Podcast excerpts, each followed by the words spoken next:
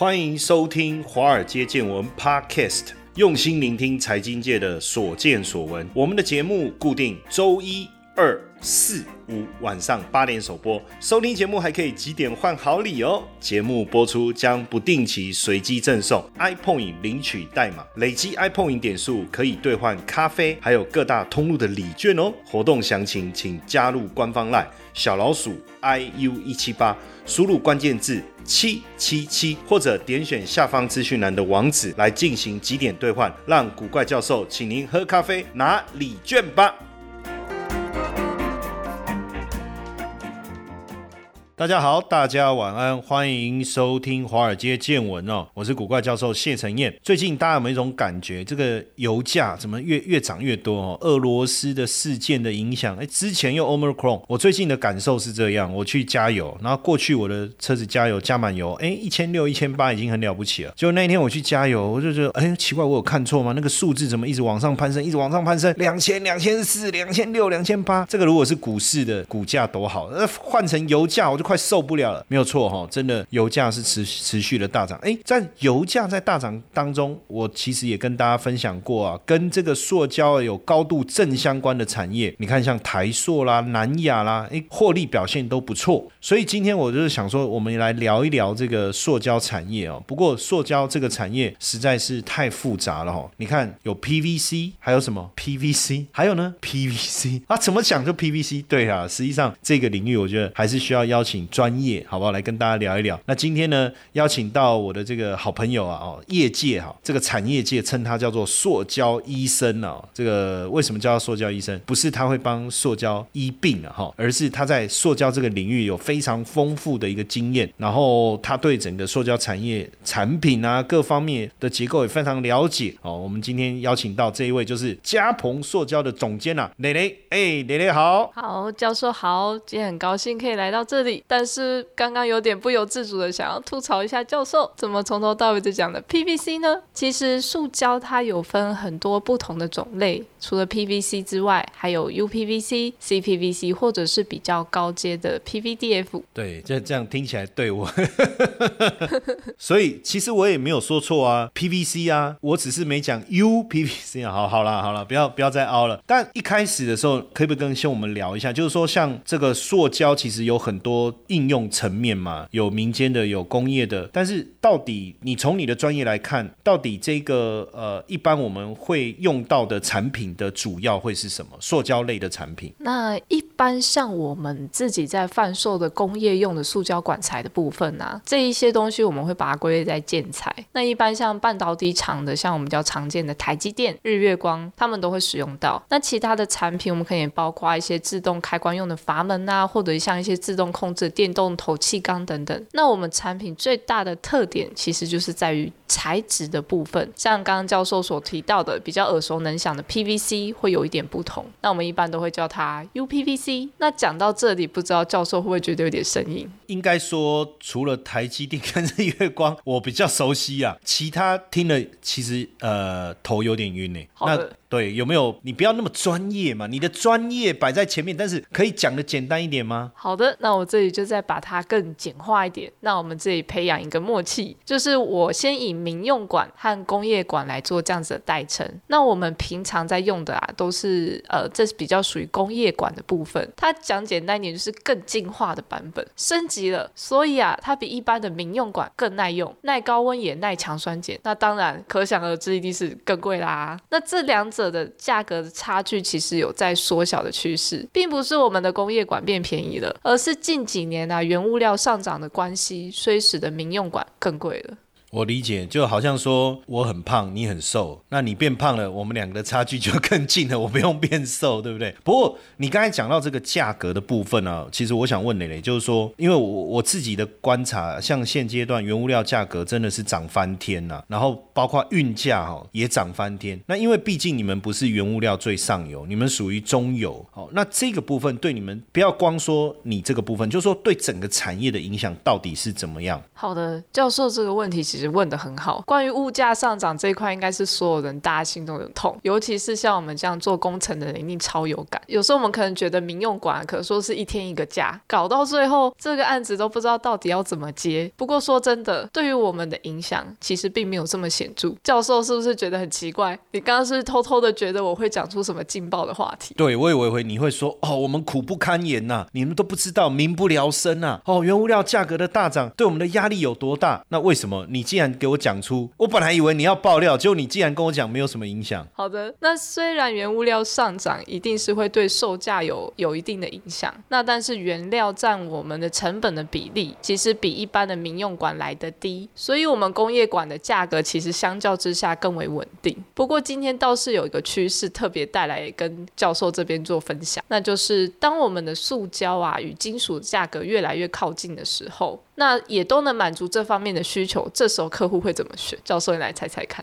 你说金属跟塑胶的价格接近，可是我不懂，因为金属应该是比较贵，原本塑胶比较便宜，对，还是金属比较便宜，塑胶比较贵？原本金属的价格比较贵，那所以你说如果塑胶涨上来了，或金属应该应该是塑胶涨价了嘛，哈？对那所以两个接近了，那要选什么？诶，我不我真的不晓得，诶，应该要选什么？好，太好了，能问到你不会的问题，我自己也觉得很荣幸。其实这个答案应该是塑胶，因为塑胶本身它不论是重量啊，或者是运输，或者是施工的便利性来说，它其实都优于金属。那所以在万物皆涨的情况下，业主这个部分他就会开始给一些时间的压力，加上人难找，工价昂贵，所以对于这些做工程的工程师来说，是一个逐渐沉重的压力。那在这样的情况下，塑胶这时候可以拥有短天期又快快速施工、验收这方面的优势就会跑出来。嗯那因为像据我所知啊，像嘉鹏塑胶目前的客户已经九千多家了哦，扩及的范围很广。像你刚才讲到台积电啊，就我的了解，因为我还是有做功课啦，哈，要要邀请你来我们节目当来宾，我也不是在这边，对不对？哦，什么事都不做。像台积电啊、日月光、联电，我看也是你们的这个客户，而且你们的老板之前我看也有接受杂志的专访哦，也有谈到，比如说像可成啊、华邦啊、大力光啊，甚至连船产像长春、长春化工，哎，也是你们的客户，甚至连政府的这个这个所谓的海淡厂哦，甚至连医院，我看连温泉饭店也是，所以这个就是你们，我应该讲说，为什么你们的产品的应用范围可以这么广泛？了解。那其实对于这些高于一般民生需求所使用的环境，像是比如说我们洗晶圆片的这样超纯水，或者是一些危险的化学药液，又甚至是可能我铺路的环境就比较是一些海水的腐蚀的状况。那如果没有我们这些管路，它直接流入河川或海里的话，其实后果是不堪设想的。你知道工厂它最怕什么东西吗？那就是乱排废水。那乱排废水的情况下，它可能要面对停工或者是一些高额的罚款，甚至更严重的是伤害公司的名誉。那这些的影响都是非常严重的。那如同好几年前啊，有一个某知名的科技厂，它将一个有毒的废水排到高雄的后劲溪，让整条河川都变成一个红褐色的状态。当时已经被政府开罚超过一亿多元的罚款。那其实偷偷带来一个小小的八卦，就是其实当时在盖这个厂的时候，对方他开出的预算其实是低于他其他先前的暗场的金额不少。那当时我我们其实也挺纳闷的，那没想到过了几年之后就出现了这个消息。那当然，对方经过多年的努力啊，积极的推动 ESG，他其实现在已经是环保界的模范生了。那这样子，我看这个呃，因为像目前以你们的客户，像台积电，像他拓展这个南科五奈米厂、高雄，还有包括中科未来也有二纳米厂，它是确实有大幅度的扩厂。那像日月光，它把大陆厂卖掉以后，预计也是回来高雄扩厂。但是呃，除了他们以外，在你们这个地方，真的有感受到整个半导体回来扩厂的需求有大幅成长吗？因为我觉得这这个算是我们节目额外的好处啊，就是可以听到第一线的这种消息耶，确实有大幅成长吗？呃，其实我们可以以目前曝光度最高的这样护国神山台积电来举例，其实它目前确实在各大就是台湾全台各地都是大兴土木的。那刚好我们在北中南啊都有六个据点，也就是同业直管，所以才能台积电盖到哪里，我们就送到哪里。那我们对于整个半导体的前景是很看好的。那台积电先进的制程，它技术其实是领先竞争对手好几个世代。那我这边稍微做一下呃整理的部分，就是像台积电的目前的五纳米，它是稳定的良率在做生产。那今年也将量产三纳米，那也同时在研发二纳米。那反观可能像同业神送七纳米，它可能良率欠佳，那宣称可能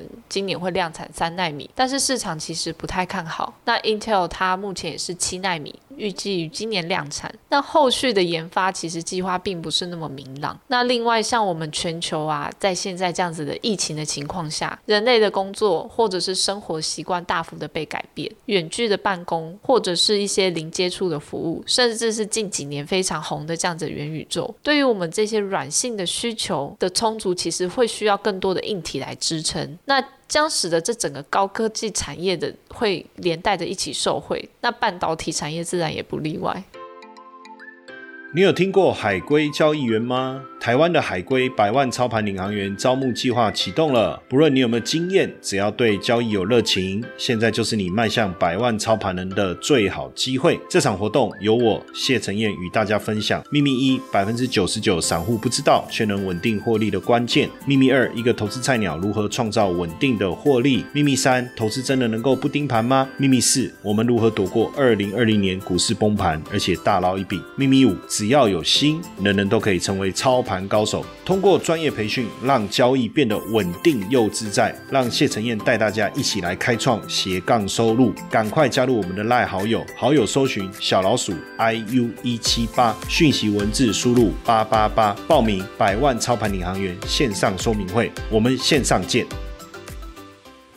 所以这样听起来，整个半导体成长的状况，就你们产业第一线来看，确实有观察到这样的一个大幅度的一个成长哦。但我我这边觉得比较另外一个比较好奇，就是说，因为这几年包括碳中和的议题，哦，那包括就是对环保的议题，这里面我比较好奇的是什么哈？就是塑胶产业，因为这个环保议题应该对塑胶产业会有影响，那这个部分有冲击到你们，就是应该是不要说冲击到你们说。有冲击到，应该说从你这个塑胶医生，对不对的角度来看，整个环保议题对整个塑胶产业有影响吗？好的，教授，这个问题就是问的太好了。我被很多人问过这个问题，因为我们可以知道，塑胶啊这种东西，它毕竟是石化产品，那整个生产过程对环境是伤害的，这也是事实。但我们其实的目标是让客户可以在减少不必要的购买，或者是从其他领域对环保贡献我们的心力。那因为在各种经济价值的考量下，塑胶它对于整个呃产业链来说。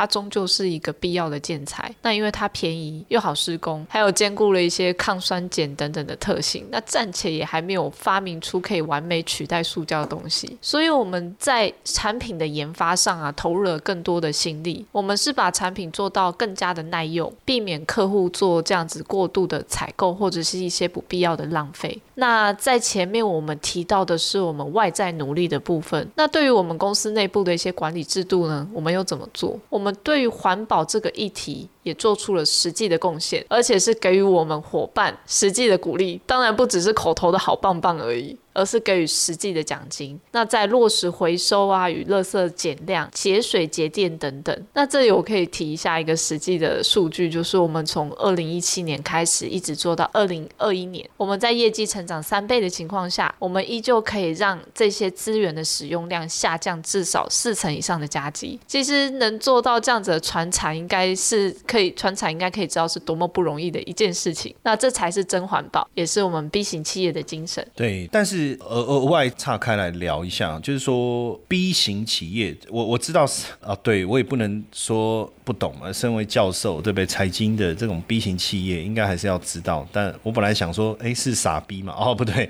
好，这只是一个梗，只是一个梗，好不好？我不是真的不懂，好吗？好，但是我觉得从你的产业界的角度来看，这个 B 型企业到底可不可以跟我们呃深入的？分享一下，到底什么是 B 型企业？好的，我相信教授一定是听过 B 型企业啊，但是我也我也开个小玩笑哈。之前有人问我说，哎，为什么要 B 型？为什么它不是 A 型呢？那大家应该有听过，呃，有几个企业，比如说像 Patagonia，它是全球很知名的运动服饰品牌，又或是绿藤生机，哎，近几年它在台湾曝光率是相当高的一个清洁保养品牌，它在各个比如说像成品啊等等文创店是非常常见的，又或者是鲜乳坊，它是由兽医创立的一个友善。的鲜乳品牌，那它会出现在家乐福、全家，到处都买得到，都有它的身影。那为什么像这些成功的企业会选择加入 B 型企业？它不是为了销售，而是为了责任。那对于社会啊，要做出一些。具体的贡献，而我们也是一样的。全球总共有十五万家的企业做过 B 型企业的测验，那其中申请通过的企业家数其实不到三 percent。那在这十五万家企业中，台湾通过的数量又只有三十三间。这可想而知是相当稀有而且困难的。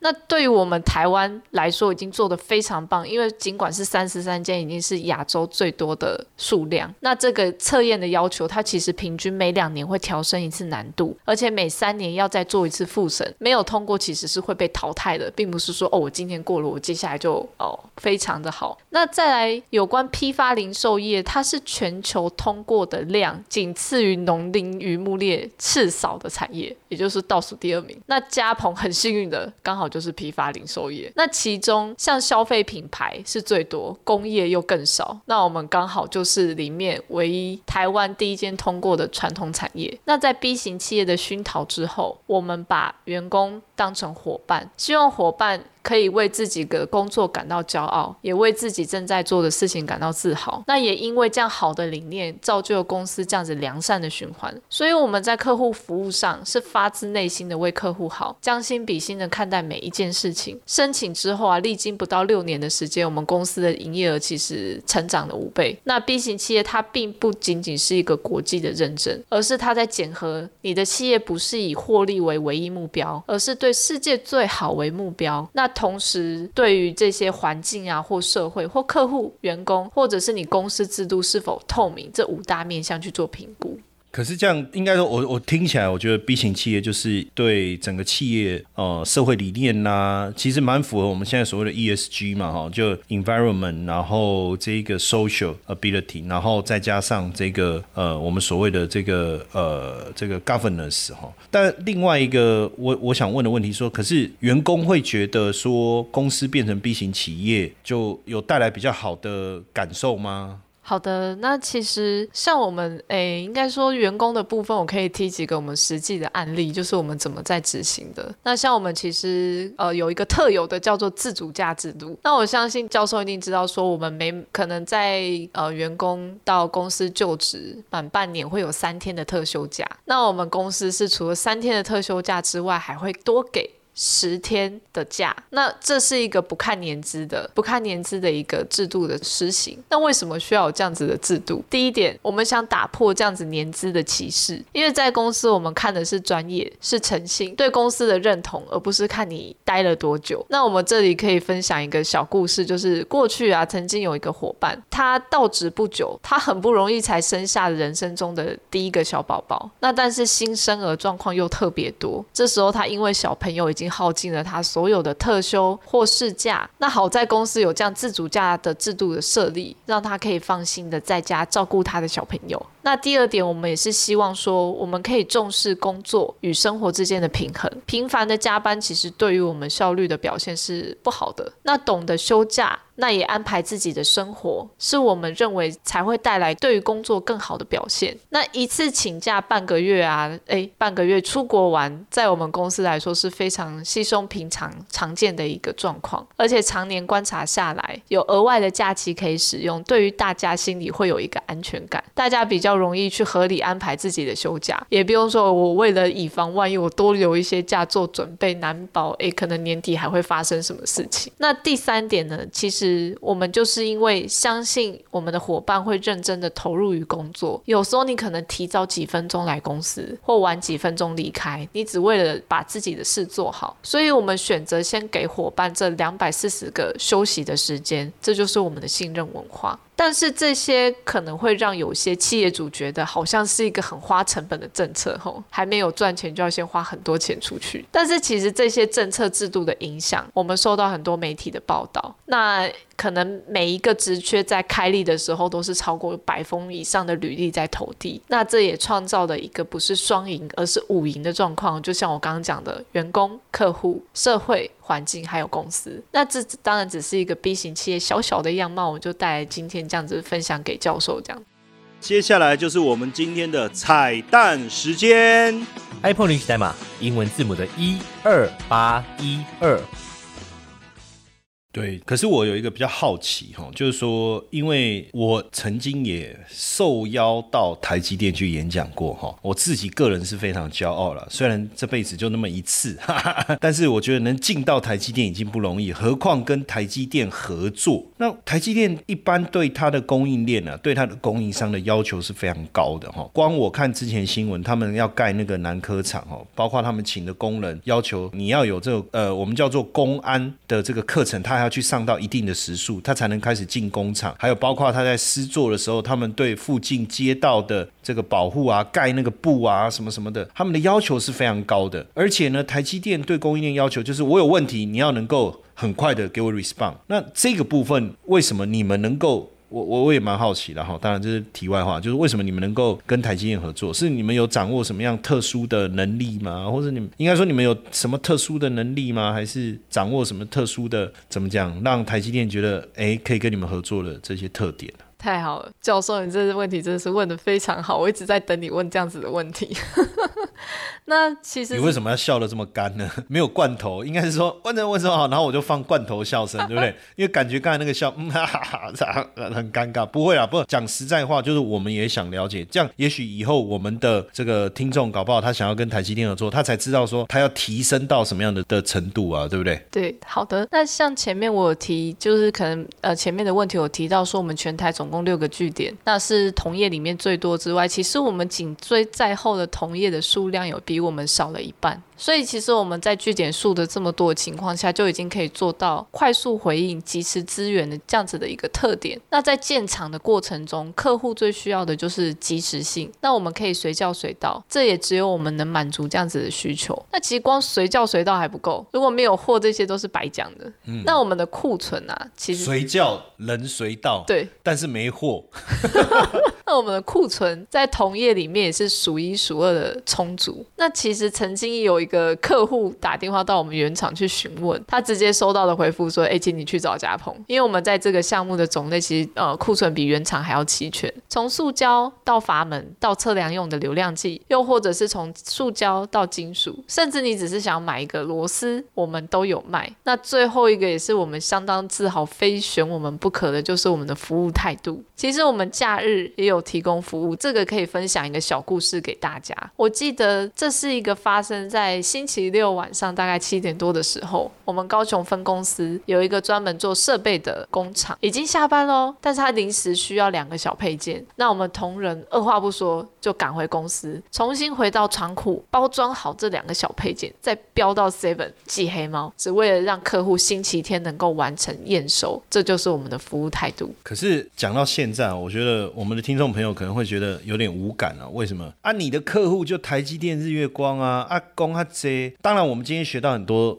我觉得很棒的东西，第一个是什么？哦，塑胶产业上游、中游之间、下游的关系，工业用的、民生用的之间的差别，还包括什么叫 B 型企业？但是问题是，我们的听众不是台积电啊，这样是不是代表说我们没有机会？还是说像我们这种啊小客户啊，你们也没看在眼里呢？是不是这样啊？蕾蕾，这个我后来想一想也不对啊，对不对？好，好，教授，你不应该这样挖坑给我。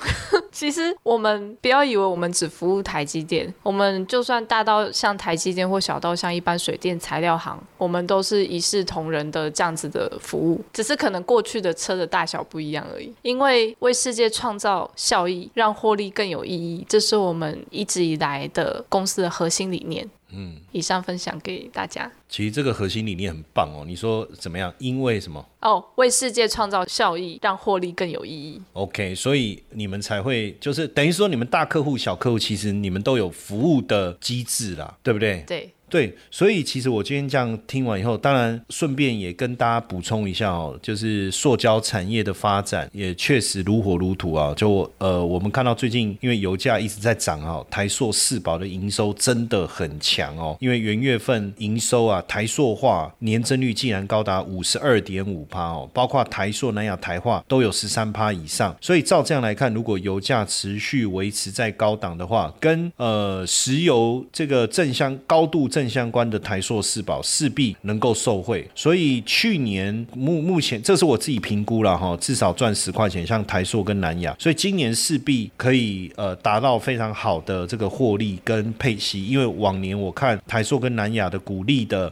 发放率都有达到百分之七十左右，所以在这样的一个环境之下，今年搞不好我们可以从台塑或者是南亚身上拿股东们呐、哈，当然如果你没有买就不是股东，哎，其实买一买一股也是股东呢，哦，所以我觉得当股东是很幸福的事情，有人帮我们赚钱，然后发股利给我们。那照刚才这个磊磊的分享，我这样听起来，塑胶产业在呃接下来一两年在呃石油价格维持高档的情况下，哈、基本上对上游来讲的获利应该还是能够相当相当的稳定啊。那像台塑也说，像这个原油呃元月份哦，杜拜原油啦、乙烯啦、丙烯这些合约的价格也都比去年同期上涨了，原油涨了哦。超过五十趴，这个这个大家知道哦。乙烯跟丙烯都有涨十六、十七趴不等，所以这个对过去在油价相对较低而拿到库存的台塑四百来讲，当然就是利多、哦。因为南亚元月份的营收超过三百五十二亿啊，月增率二点一啊，年增率是二十超过二十趴哈，而且南亚单月营收从这个二零二零年九月以来，既然已经出现连十七个月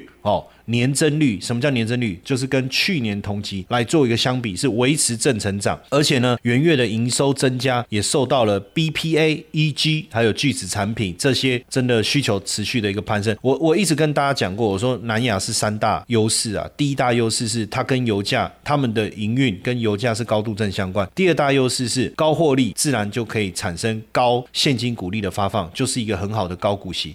再来就是印刷电路板产品的需求强劲，因为这个就是电子业最上游嘛。那电子产业如果刚才蕾蕾不是也跟大家分享，为什么塑胶？坦白讲，你如果整个这个电子消费产品的需求增加，半导体的厂的半导体的需求增加，半导体厂要持续扩产，其实带动回来电路板的需求也是持续的增温了哦。那包括像我看台化哦也是一样啊、哦，虽然元月营收稍微比十二月下滑一点点哦，其实这个部分主要也是防疫需求，因为在他们的产品里面有个叫丙酮啊，这个是因为防疫需求稍微减缓哦，所以价格回到正常水平。还有 ABS 哦，这个不是防锁死刹车系统哈、是一个塑化材料。那在这个供应宽松的情况下，价格稍微微跌一下哈、但是所以整体来讲，我觉得塑化的族群呢、啊，今年应该都还是会有持续不同的表现，而且在这个我讲的投资有时候有很多的不确定性啊，你怎么去掌握确定性？就是原物料价格高涨啊，高度正相关的塑化族群啊，对不对？又高股息，获利又稳定，那是不是一个很好的在原物料价格高涨以及通膨的环境下比较相对比较好的一个避险的一个投资布局呢？我觉得大家也可以透过这一集好好的来思考一下。好，当然今天也非常谢谢我们磊磊今天特地哈，因为我们的这个录音现场在台北哈，他特别从台中上来，那结果没想到他的护花使者呢，哦，跟屁虫啦，也要跟着来啦，实在是漂亮的女孩子走到哪里，大家真的都不放心。哈哈哈，谢谢谢谢磊磊，我刚才那句话是说给你老公听的啦。谢谢教授。好，非常谢谢，感谢哦，希望这一集对大家很有帮助，谢谢。Hello，各位粉丝们，大家好。没错，又要发好康的给大家喽！谢 P 的台股 App 呢正式上架喽！想要知道谢 P 是怎么选股的吗？没时间上课学习没有关系，古怪教授台股 APP 将谢 P 二十多年实务经验的选股策略完整呈现在 App 当中。现在呢，下载 App 还可免费获得谢 P 的选股教学影片哦！请到我们的官方 LINE。还没加入的，请在好友搜寻小老鼠 i u 一七八，在官方 LINE 里面输入英文字母 A P P，就可以免费取得教学影片和 App 的下载链接哦。